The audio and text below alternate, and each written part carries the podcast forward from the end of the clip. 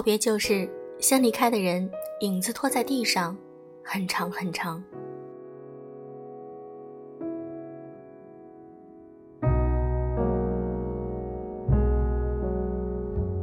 用声音触碰心灵，各位好，我是小飞鱼。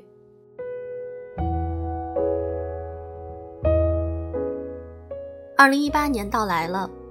昨天在公众号上看到有粉丝跟我留言：“小飞鱼，你又去哪里啦？不会又去旅行了吧？怎么还不更新呢？”感谢小粉丝的惦念。二零一七年呢，我放了一个长长的假。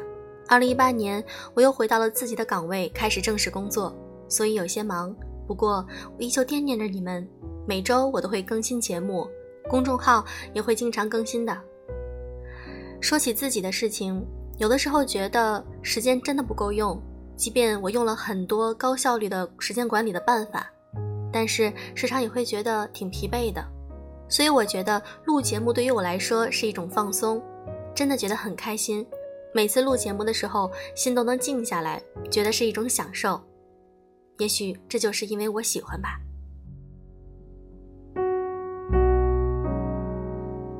我记得在我二十多岁的时候。觉得三十岁真的已经好老了呀，但是当自己跨过三十岁这个大关的时候，又觉得自己还很年轻。在女性进入三十岁之后，会有一些困惑，来自于家庭，也许有了孩子之后，还有一些其他的焦虑，还有关于工作和家庭如何平衡等等。那么今天，我想和大家分享一篇来自于艾米亚的文章，《女人三十：关于年轻、情绪和爱的困惑》。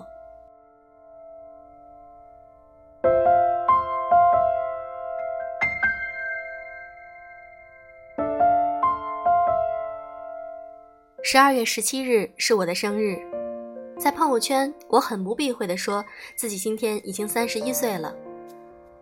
可能是因为早早就在二十九岁写了一本书，所以很多朋友都很惊奇地说：“你才三十一岁呀？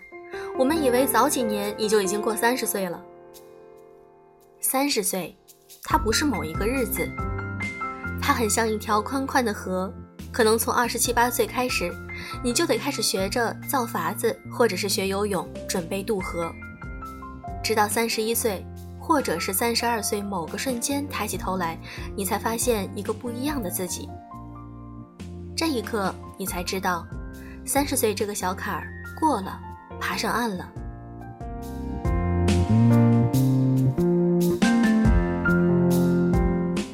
李宗盛唱《越过山丘》。才发现无人等候。这个时候，如果你得到了很多新的心得，会发现也不需要山那边有别人，你能看到自己就好。于是今年我好像也有了一点这种感觉。比起写“嘿，三十岁”的时候，我好像更懂得什么叫做轻熟女的状态。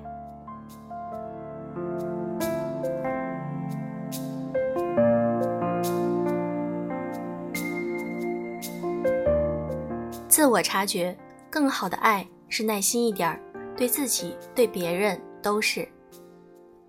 今年起，我变得对很多事耐心很多。我是从我女儿身上看到这一点的。幼儿园的老师要我给他起一个成语名字，我选了“安素”，安之若素的意思。因为我在他身上看到我自己的急躁，有时候他会吵着给我给我一些什么，我就会想，你急什么呢？从看到的那一刻开始，我才知道如何对待我自己。我拉不上的裙子拉链，五百米的排队，甲方的反馈，我都告诉自己，等，耐心的等，按照计划做，推进。有时候也需要休整和忍耐。今天做不完的事，就明天继续；今年做不完的，就明年；这辈子做不完的，就下辈子。从今往后，等。也是一门艺术。后来我就看到，大部分来身边共事的小姑娘的问题就是太着急了，而且是干着急。这种着急来源于他们还处在 A 位，总是焦虑怎么达到 F 位。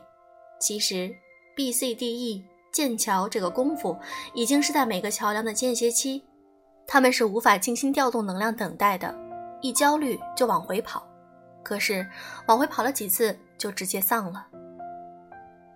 生活中很多事儿，哪怕做好了所有的前期铺垫，尽了最大的努力，最后到了东风快来的时候，所有的力量都释放了，就只剩下一个等。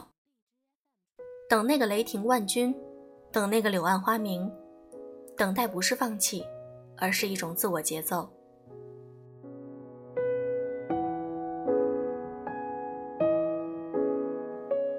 以前我做不到的，总是想要立刻解决一些什么。我以前对别人也总喜欢，请在我规定的时间怎样。今天看一个专访，霍建华说自己在遇见林心如的时候，从心动、不确定、害怕，到最后捅破窗户纸告白结婚，他花了整整十年。因为他的原生家庭就是父母一直在吵，所以对婚姻他以前真的有所畏惧。我不知道为什么看到这一段莫名想流眼泪。我们曾经可能看到的是，他怎么能让林心如等那么久？可是如今能看到，他已经很棒了。在这种畏惧下，他花了十年的时间去克服胆怯，去拥抱爱。这已经是他能够做出的最大努力。青春很短，但是人生其实很漫长的，所以我们都要知道，在漫长的人生中，愿意给时间出去，这其实会变成一种理解。对一个人最大的慈悲，其实是给他时间；然后，对一个人最大的作恶，也是挥霍他愿意给你的时间。对自己、对世界都是一样，因为在那个时间里，一定包含了我们自己的某些无奈，又或者是包含了别人放置的很多期待。愿意多给别人一点时间，多给事业一点时间，多给这个世界一点时间。等到那个最终结果出现的时候，才会发现，其实都来得及的。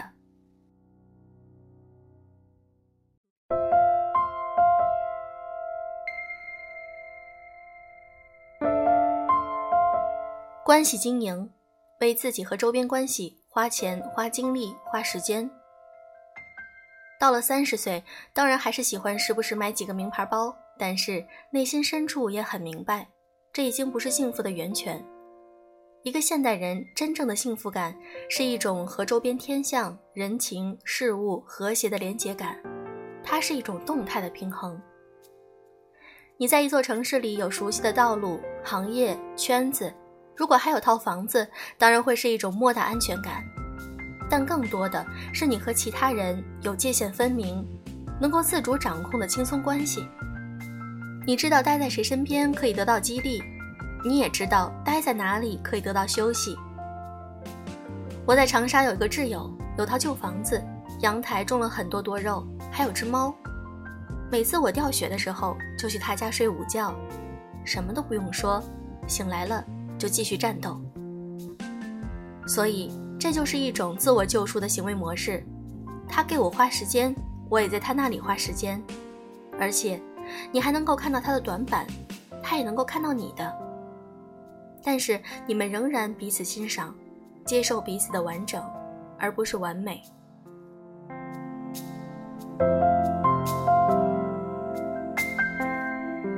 逐渐不在不喜欢的人面前浪费时间，只要做到不关注、不攀比、不多言，然后自然就淡了。不把自己挤进不合身的衣服。和搅和进不合适的关系，是三十岁之后越活越自在的重中之重。紧接着，去选取一个好的爱人或者几个朋友，然后选取去为这段关系不断付出与牺牲。是，就是选择去付出与牺牲。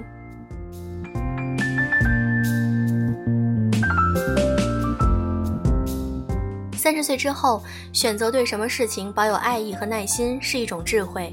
因为它浓缩了你思考和斟酌的结果。我一个非常好的朋友，上个月和她的丈夫平静结束了三年婚姻，独自带着一个十三个月大的孩子离开了。她说：“我已经懂了，他不是忙，他就是没有选择给家庭留一些时间出来，并不想选择做一个为爱牺牲的人。你爱什么，驯服了什么，就为他倾注时间、精力与金钱。”爱不是力量训练，花出去它不会长肌肉。对家庭的陪伴、朋友的倾注，就是消费，不是投资，如果总有在他们身上浪费了时间的想法，那是你的问题，不是别人的。所谓经营，就是你开始选择无偿为一个人或者一件事花时间、花精力、花钱。万事万物都是一样，并不限于感情。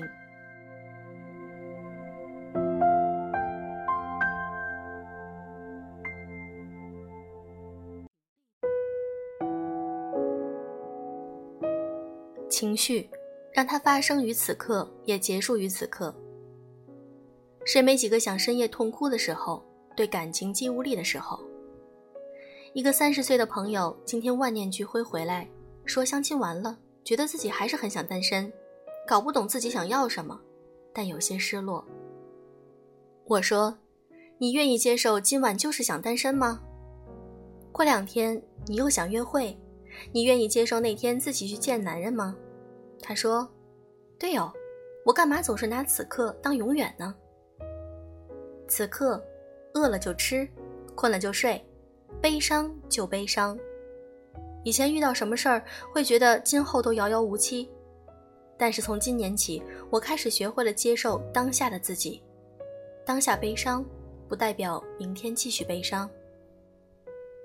我想做什么都被此刻欣然接受，然后。”等到这个情绪过去，就感受下一种情绪。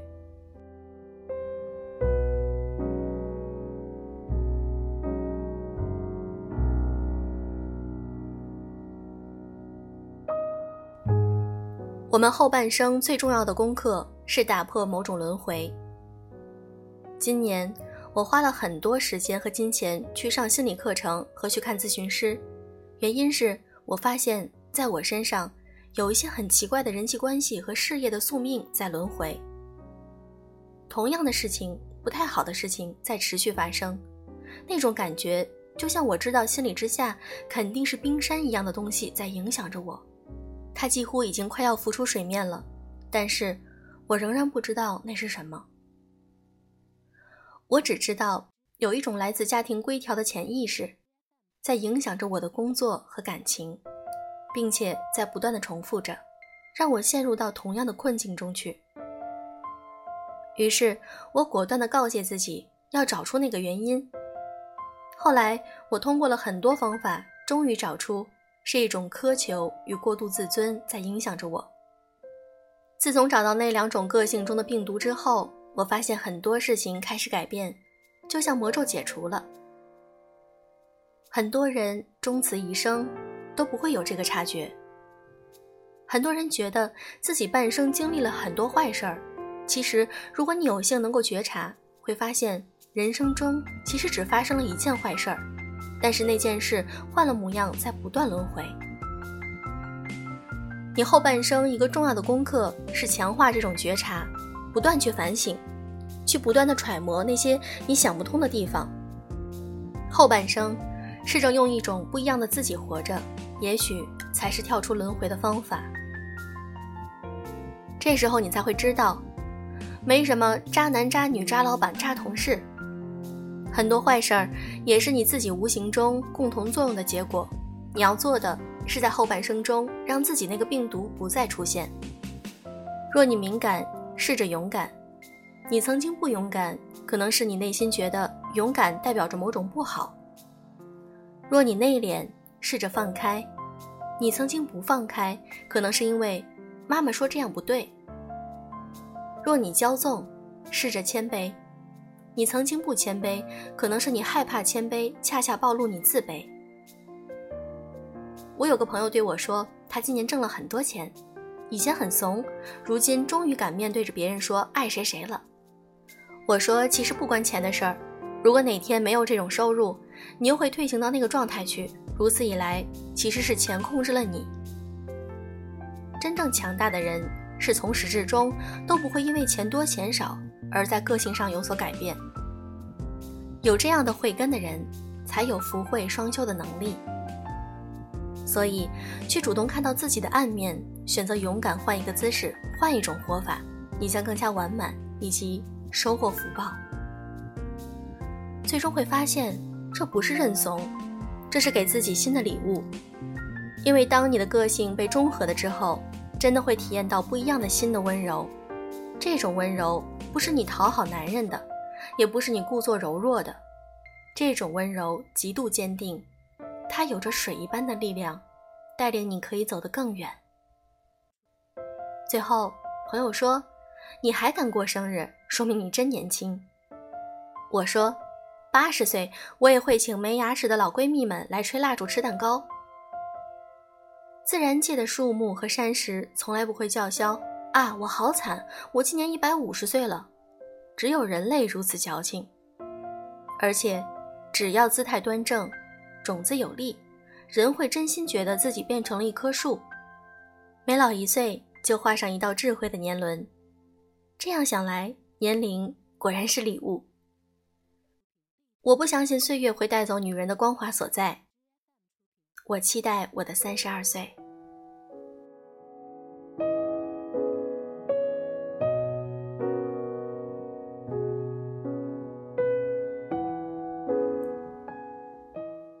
文章小飞鱼分享完了。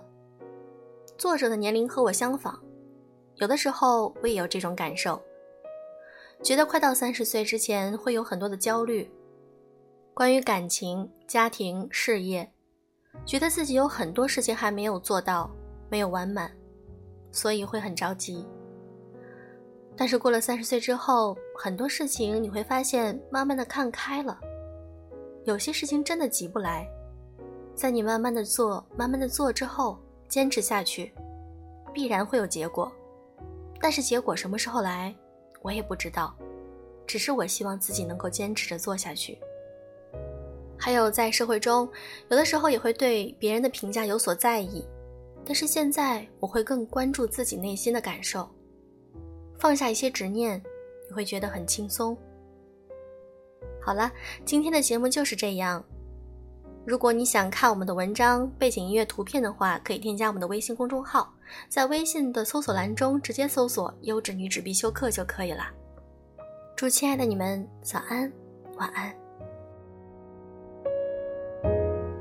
接下来就为大家带来这首李宗盛的《山丘》。想说却还没说的还很多。咱这是因为想写成歌，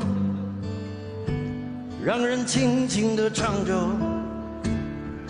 淡淡的记着，就算终于忘了，也值得。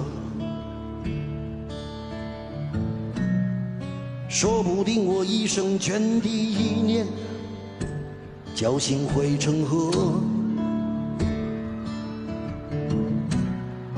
然后我俩各自一端，望着大河弯弯，终于敢放胆，嬉皮笑脸面对人生的难。也许我们从未成熟，还没能晓得，就快要老了。尽管心里活着的还是那个年轻人，因为不安而频频回首，无知的索求，羞耻与求救，不知疲倦的翻越每一个山丘，越过山丘。虽然已白了头，喋喋不休，时不我予的哀愁，还未如愿见着不朽，就把自己先搞丢。越过山丘，才发现无人等候，喋喋不休，再也换不回温柔。为何记不得上一次是谁给的拥抱，在什么时候？我没有刻意隐藏，也无意让你感伤。多少次我们无醉不欢，咒骂人生太短。唏嘘相见恨晚，让女人把妆哭花了也不管。遗憾我们从未成熟，还没能晓得就已经老了，尽力却仍不明白身边的年轻人。自己随便找个理由，向亲爱的挑逗命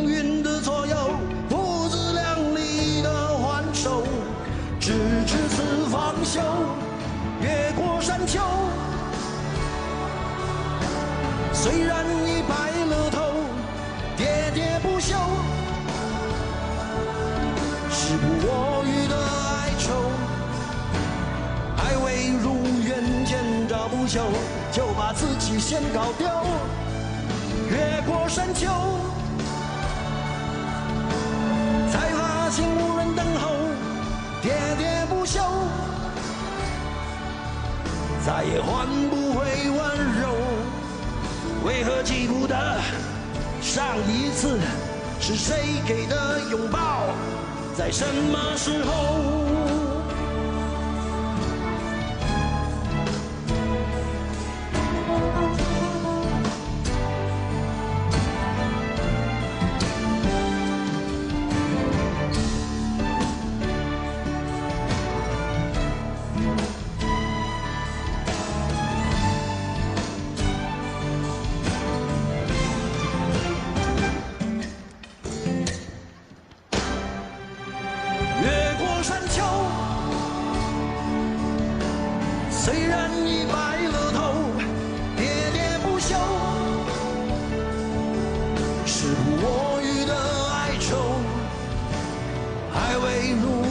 见着不朽，就把自己先搞丢。越过山丘，才发现无人等候，喋喋不休。再也换不回温柔，为何记不得上一次是谁给的拥抱，在什么时候？时不我予的哀愁，向亲爱的挑逗命运的左右，不自量力的还手，直至死方休。为何记不得上一次是谁给的拥抱，在什么时候？